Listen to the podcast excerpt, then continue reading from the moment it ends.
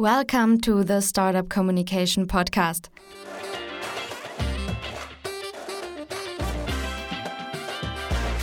My name is Karina Goldschmidt, and today I am giving the mic to our head of online marketing, Saskia Robert, who is discussing culture and leadership in startups with Carol Divido.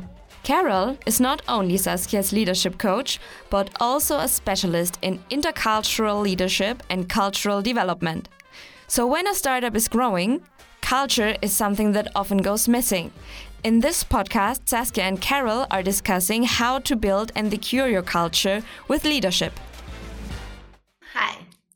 Hi, Carol. I'm happy to be with you today. We're speaking about culture and leadership, a very interesting topic that we've been speaking um, or talking to you about in um, English classes and the two of us in our coaching, our leadership, my leadership coaching.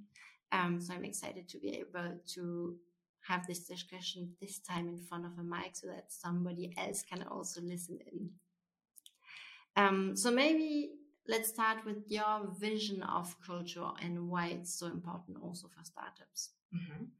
Um, well, I do a lot of work with different startups and I see them go through this very high growth period. And at the beginning, everybody's very united and very integrated and they collaborate a lot and they actually have some um, effort and some input to making this a success. And so that's really great because they have a mission.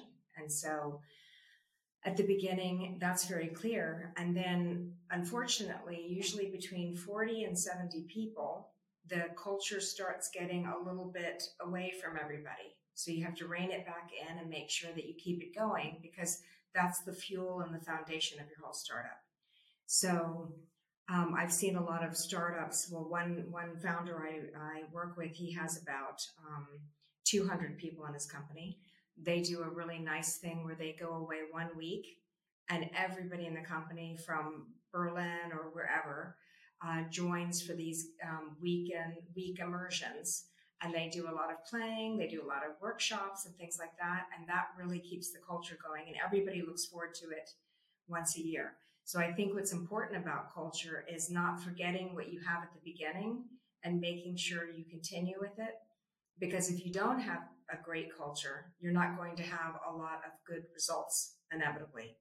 And you'll have an attrition rate and people will start leaving the company. So you don't want to lose good talent. That's too expensive. So usually the people ask me, how can we have a culture of accountability, for example? So I say, well, that's great. We'll work on that because that will make the people reach their targets for the business. But then you need the aspect of the ownership part. And the ownership part means you have to harness what they originally had, which is a feeling of excitement and love for what they're doing and feeling part of the mission. And that's the part that you need them to go hand in hand. You can't just have accountability because they become just a KPI. You need this um, ownership where they can have challenge, where they can um, have autonomy and make some choices. So that's that's the challenge. So when I do coaching with startups, it's mostly what happened from the beginning to now, and how did they get there. And usually, if we dissect it and look at this accountability and ownership uh, aspect, then we can figure out ways that they can um, make it alive again and try to get that feeling. It is possible. Yeah. I think one difficult part that you also discussed is this switch from small startup to bigger startups. Yes. Um, and the topic of ownership, I think at the beginning of the startup, everybody who is involved in the team is owning their part because it's such a small team that you feel like you're part of it and what you're doing has direct um, consequences on the business and the consequences are visible. And once you get bigger it gets a little bit less visible and then at some point it's tricky to keep this ownership in the team so yes. that everybody still feels empowered. Exactly. And that's also something that I saw at uh, a startup I, I worked with, and also some some of our clients that the shift is difficult and that's also something that was difficult for us to still give the ownership to people that started the company mm-hmm. with also the changing of the company because you want to keep the culture, but the culture also has to adapt a little bit when you're not 20 but 100 or not 5 but 20 then you have to shift a little bit and that's a bit tricky for the startups i think a lot of them lose themselves in mm-hmm. this part. Do you have some tips for that? Well i think the reason it happens is because you start the bigger you get at the beginning people sort of go between roles. It's they don't have as defined roles. So they can jump in and help with that and things like that. They roll up their sleeves and get involved. When it gets to be higher numbers, you've got to start putting processes in place and you've got to define the roles. But it doesn't mean that you can't have that feeling from the beginning. I think the most important thing is, for example, I'll give you the example of Zappos, which is a shoe company in the US and sort of the Amazon of shoes. Mm-hmm. And they have such an amazing culture, even though they're huge. Um, and that's because their customers are the priority. And having fun at work and having ownership is the priority. And that's the, a daily occurrence, and they're reminded every single day. And they were so good with this um, community and this ownership feeling that Amazon bought them because they realized that they had such amazing numbers that they um, wanted to figure out what they were doing. But they're completely different businesses. Amazon has KPIs, they, they have everything measured to the last second at Zappos, they didn't have to um, have a timed call with a client. If the client wanted to take um, 30 minutes, they would stay on the phone with them. They weren't supposed to upsell, but upselling happened because they were on the phone. And I'll just give a quick um, little story here. A woman had um, called into Zappos for a pair of shoes. Um, and she was driving to the doctor and she was on the phone with the agent from Zappos and then she said, Oh no, I can't find my doctor's office. Okay, in America, people drive around with their phones, but they're not supposed to do mm-hmm. that. But the rules are different with Americans; they break the rules. But um, so the woman from Zappos said, "Oh," and so she got on her Google Maps and she found the way to the doctor with the lady. But in the meantime, this was about a 25 minute call. And as she was driving, the woman said, I called about the shoes because I was going to a funeral. Mm-hmm. And then she said, Oh, and the woman started talking to her more. And by the end of the trip to the doctor, she had bought five pairs of shoes. And Zappos sent flowers to her because they were sorry for her, the death in her family. Mm-hmm.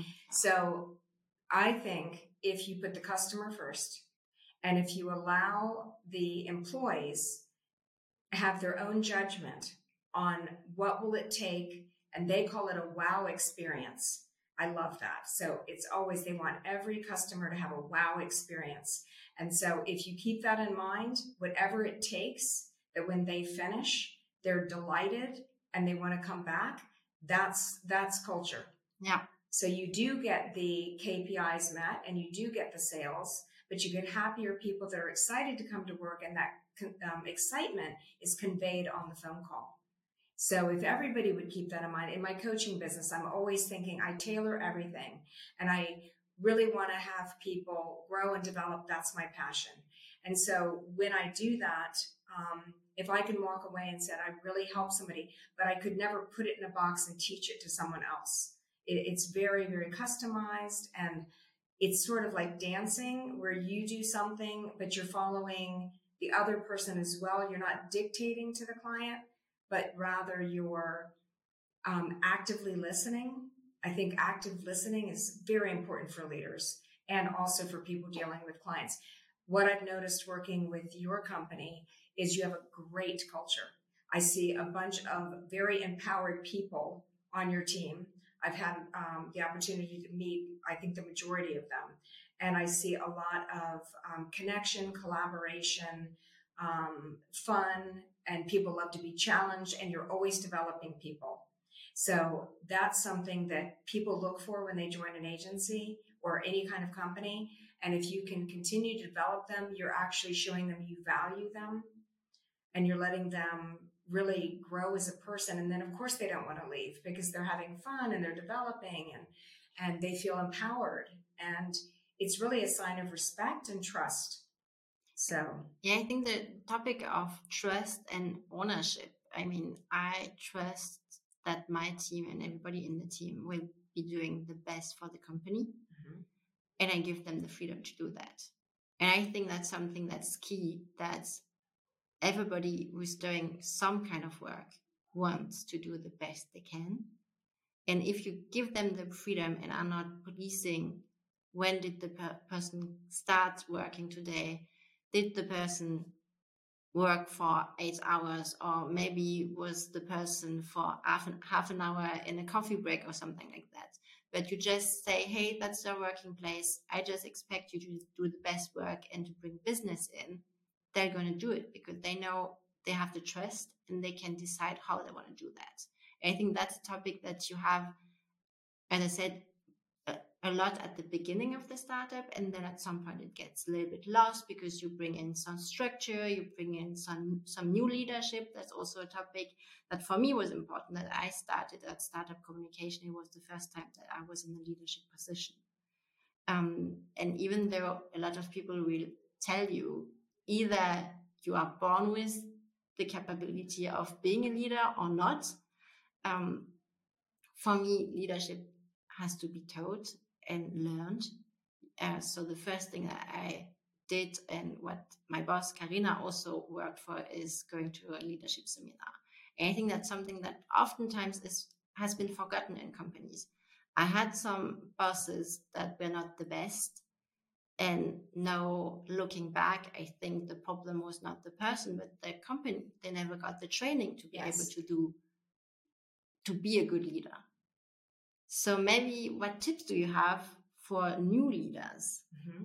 Well, the, the most important thing is when I coach people, I've got to make sure they're coachable. And that's always the, the question. If somebody doesn't want to develop, then I could coach all day and it wouldn't work. However, most of the people come to me either because they've had an impasse or a difficult situation, and sometimes they've been sent to me um, by the other C-suite members of the HR or something because there's been a problem. Um, and they feel a little bit threatened by the idea of coaching. But what I try to do is say, you know, I really see the best in people and I can imagine how they can get there. And if I can establish trust with them, they realize I'm not there to evaluate them. I'm there to listen to them and to help them with their self awareness. Because with coaching, um, one of the, the models that's really good for leadership is the um, coaching model. And um, John Whitmore came up with um, coaching for performance, and he has the GROW model. And with the GROW model, whether I'm coaching someone or whether a leader is coaching someone, when you use a coaching model, it's basically thinking that your employee has the answer inside of them. You're not a consultant giving the answer so I can play both roles, consultant or coach, depending what a company hires me for. But if it's as a coach, I want them to give me the answers. What would make them delighted in their job? I've got to start with them.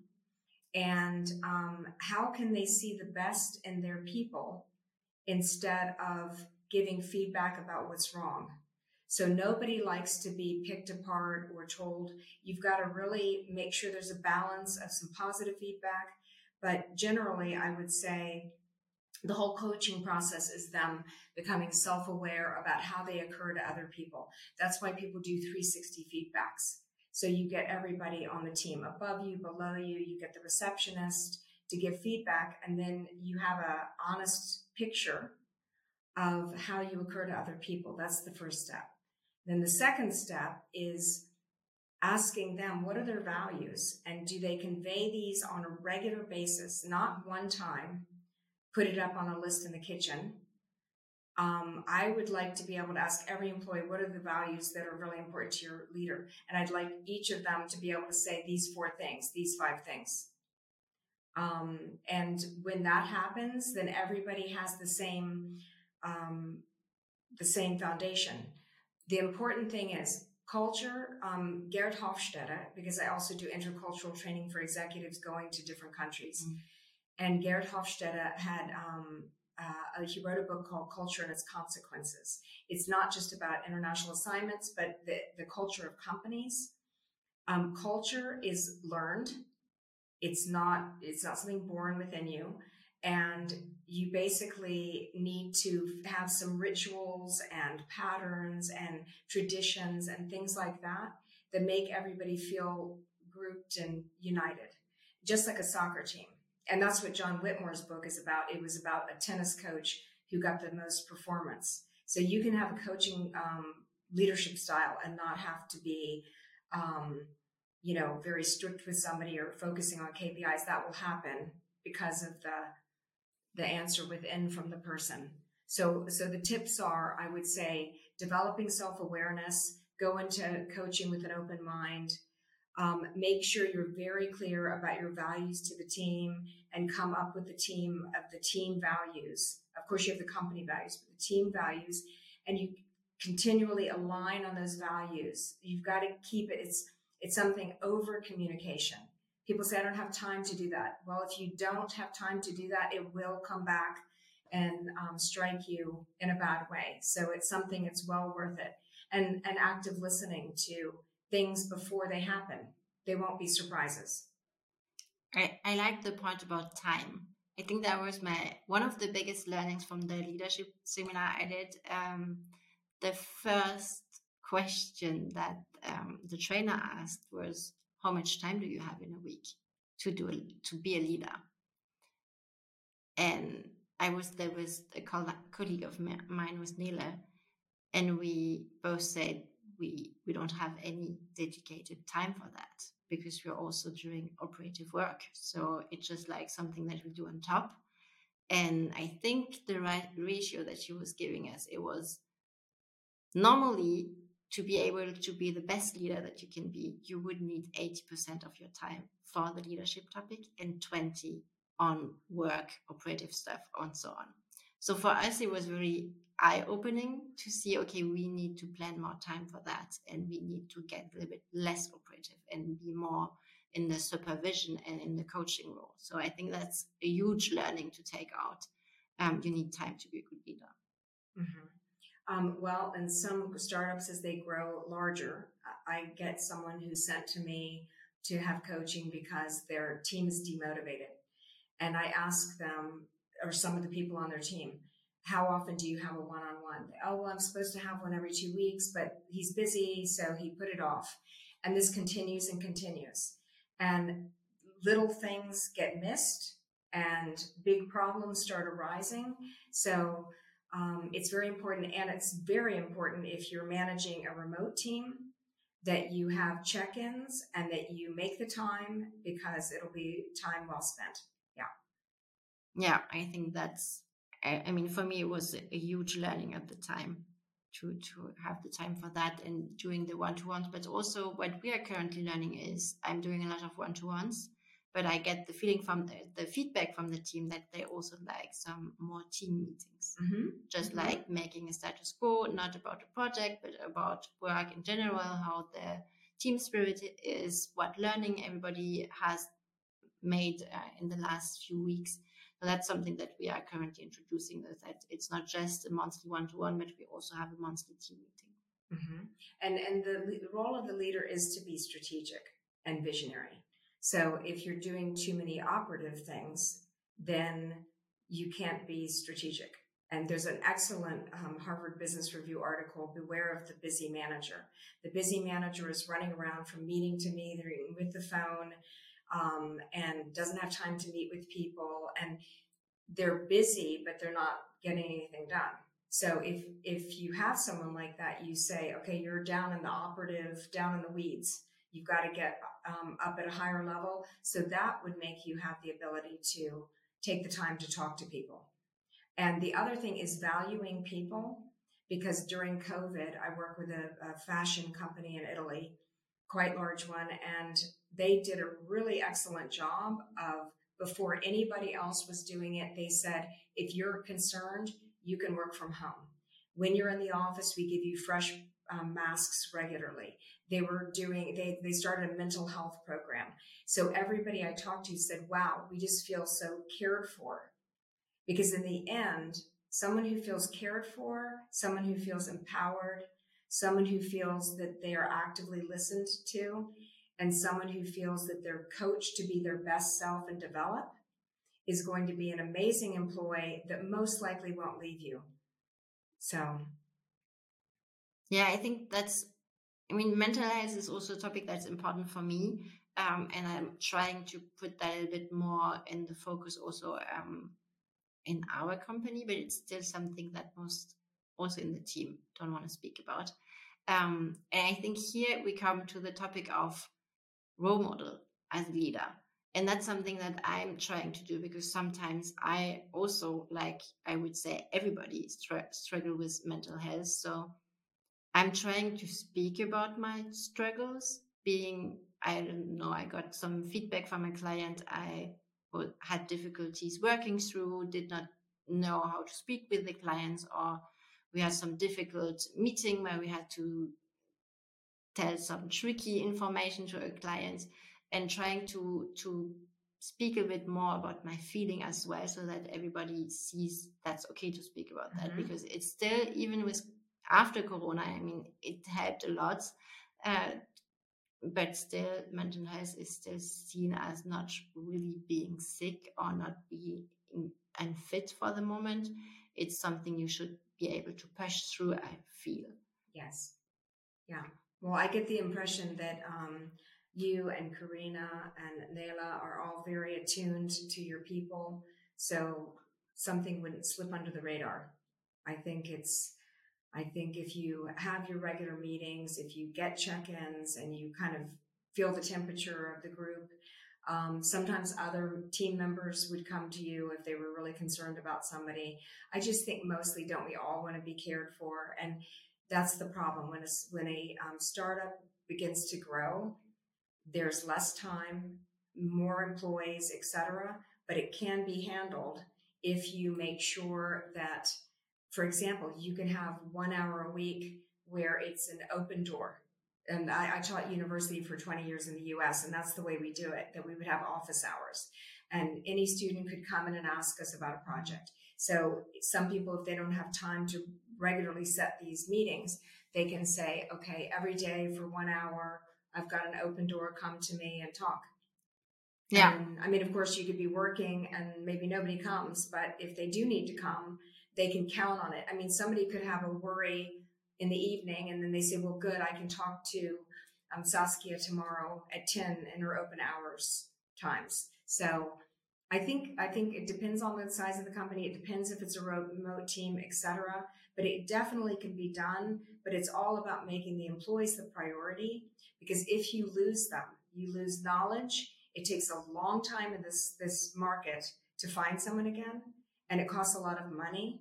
So now I'm going to get to the um, when the salary question mm-hmm. because some people will come to their boss and ask for a salary raise and the boss will say oh that's not in the budget or we'll do it in the later we'll do we'll do it later we'll do it later they continue to come back or they never get back to the person and the person waits six months or a year. And by that time, it's too late. And that person has already sought other opportunities. So, you know, you, you just can't afford to not, if you're not going to give them a raise or if you don't really have a plan, then you need to say it. And the very best thing is to create a development plan for each employee so they can know what they would like to develop. You can say what you'd like to develop. And there's an actual timeline they can count on because we really need to have some certainty these days with all of the uncertainty going on in the world. If you can actually think, okay, if I achieve what I'm supposed to achieve, that I would be able to get a raise at this period. It's not a mystery. But this running people around, which I've seen that um, cost the company employees. Yeah, I think here the topic of transparency is okay. Yes. It's important even because, I mean, maybe currently the company is doing is not doing so good and so you cannot pay the employees yes. more but it's also okay to tell them exactly and to tell them hey we're working on that if that and that happen then we would be able to give you a raise and i think this transparency and this trust because most companies i think would be scared that yeah if we tell the employees that the company is not going so well, they're probably all gonna leave. Mm-hmm. But if you trust that the employee will see, okay, what can I do to help the situation because they want what's best for the company. Then it will help you in the end, not just on, okay, the employee knows the raise is not coming yet. We are hoping that once this bigger project or this bigger work is coming in, then we can speak and then it's also going to happen. The transparency is there, but you also motivate the employee.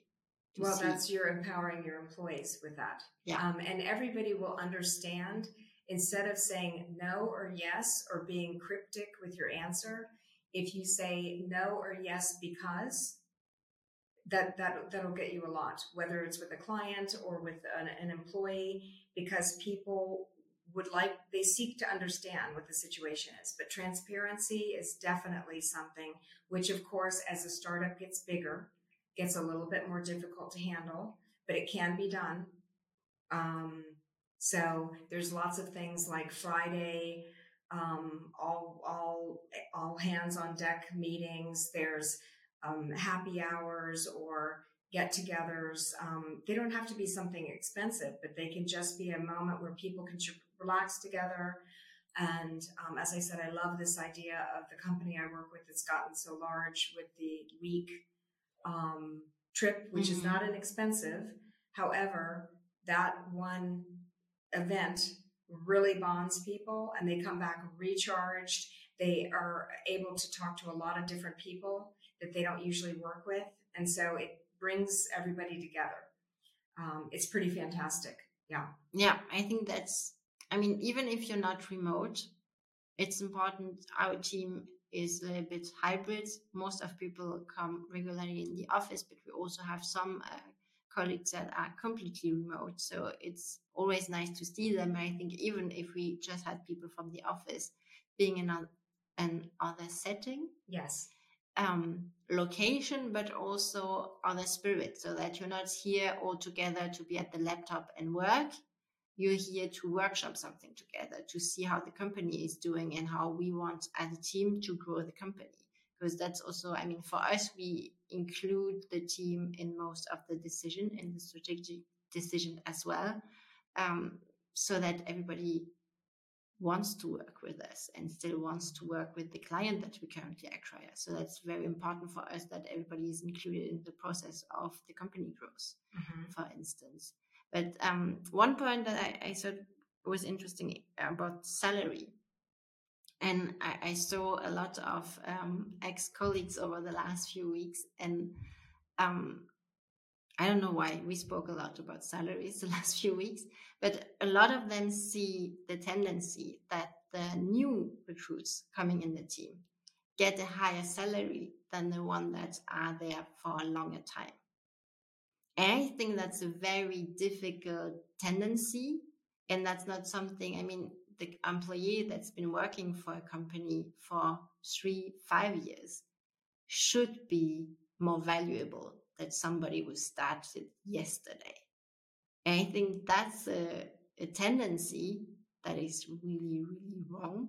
Yes. I don't know if you see that. Oh, I see it all the time. This is, I've been, yeah, the last two weeks I've been talking to people about this because some of the companies actually say, look, when the person says, I want a salary, that no, we can't give it to you, and they found something else, they bring in a new person with a higher salary. So now some companies are actually saying, okay, if we brought in a new person, we'd have to pay them this, so we'll give this to you within within you know certain parameters. But the idea that you respect someone so much that you're not tricking them, because it, it really does become apparent and it causes a lot of resentment. And it doesn't, once again, it goes back to how do you value your employees? How do you value them in a crisis like COVID? How do you value their ideas? How do you value their compensation? How do you actively listen to them? Because when you actively listen to someone, you are saying to that person, I value you. I'm not seeking to respond. I'm actually actively listening, which a lot of people seek to respond. Mm-hmm. Um, and I value what your thoughts are. I mean, most people don't want to sit around and waste your time anyway. They, they've got something valuable or something pressing on their mind. So if you take the time to listen without any judgment and just you might learn a lot more about your business. Yeah. And value your employees that have been here exactly. a few years already more because they're more valuable to you. And if they hear that the new hired hires are paid more, um, then for them it's a sign that they should leave. Absolutely. So that's also something that's dangerous, especially right now where um, it's difficult to get good people. So you should seek to keep the good ones that you already have. Exactly. And, you know, we live in Munich and um, there's 1.4 million people. And you would think that it's a very um, big place, but it's not. It's the village, what they say. And um, word spreads and the reputation of your company as a place to not work is out there. I could tell you, I don't know how many hundreds of companies I've worked with. And I know which companies treat their employees well and which don't. And I know it as soon as somebody comes and I am coaching them, I can figure out they're not well, you know, treated. So, they're not well valued. so, um, yeah, I think it's important that, you know, just for your brand and your company, that you want to be known as a company where people want to work and you'll get the best talent. Yeah. So it really is worth this foundation of building um, a place where everybody is honored and valued and respected um, will get you so much, but it's something that's not exactly quantifiable. It's like the the wow experience at Zappos. You may not realize it at the beginning, but in the end, in their case, it was astounding enough for Amazon to buy them and say, what is their secret? Yeah. But the two models were completely different. One was KPIs, measuring everything as fast as you can, not giving the stu- the the clients a wow experience. And Zappos was let the person feel the client out and see what they need, which is exactly what you do. Because I've worked with you um, long enough to see every client is treated with respect. You listen to your clients. You tailor your work with the clients. You have a great culture here, and I'm sure they can pick that up because the clients can see uh, who they're working with. So all of that goes to get you a wonderful reputation and um, people that will come back to you for more projects. Because many times people will come to you with a project and then say, okay, now we want this other add on. Okay. Yeah. And it wasn't because you were selling them that add on, it was because they had such a great experience. So I think the wow experience is what everybody should try to achieve in every business. And it comes from a culture in your company and the people you hire. And that just radiates wonderful things to your clients. Yeah. And I have just one last point on my post-it that I wanted to speak about. And I think for startups, it's especially important is founders. I mean, founders are the biggest role model within the company.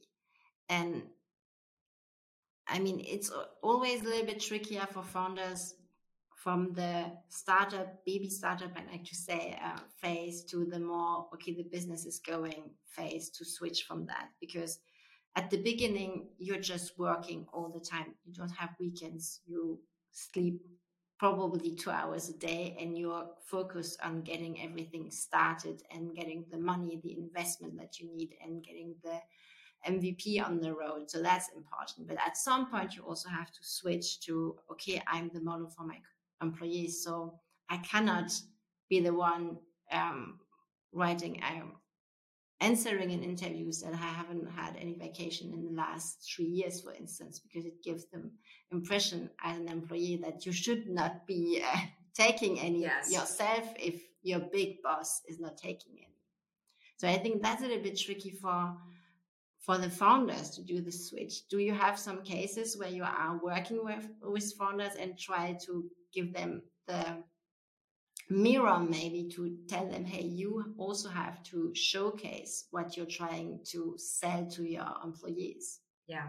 Well some of the founders i have they do a really nice thing. It's a values board. Um, i showed them this model that's actually from zappos. Um, so they create this this you know sort of a lookbook for their values and in that is taking time for themselves for self-care because at some point this cycle it's like a battery um, it's going to run out. So if you wear yourself down, you might be more irritable to your employees. You might be, I mean, you're human. So I think um, if you make sure that you try to stay measured and balanced, they can sense that. If you're always working and a little bit frantic and you don't really have time to talk about the culture, the employees feel that. So it is one of the essential things from the beginning, as just as much as the found. And by the way, um, people that give startup capital, um, there is a trend now where they'll actually do a assessment on the founder. Does the founder have a culture and a plan? Because they don't want to invest in a, com- a company that doesn't have a, a, solid culture because they realize that that is the core. That's the those are the roots of the tree. So they will really, if they hear from the market or they hear or they can sense that there's a toxic culture or a culture where everybody is um, here today, gone tomorrow, they don't want to invest in something like that. So that's quite interesting. I think that that's a really good thing. If I were an investor, I would absolutely find out from the um, uh, founder what their vision is for their culture, as well as the numbers and things like that. Yeah. the numbers will come if the culture is good. Yeah, I, I really think that the culture should be part of the business plan. Absolutely. Yeah. I think on this last piece of advice, we're ending the podcast here. Thanks for listening. Um, you can give us a review um, on Spotify, Apple Podcasts, or wherever you're listening to um, us. We will also link to the LinkedIn profile of Carol in the footnotes so that you can also find out Carol and reach out to see in which companies you should be working at. Thank you, Carol. Thank you. So, how did you like the episode? Did you know that we do a somersault in our office for every review? So, if you want to trigger this effect, just leave us one. We are looking forward to it. And we also welcome your comments and feedback at LinkedIn, Instagram, or via email at podcast at startup-communication.de.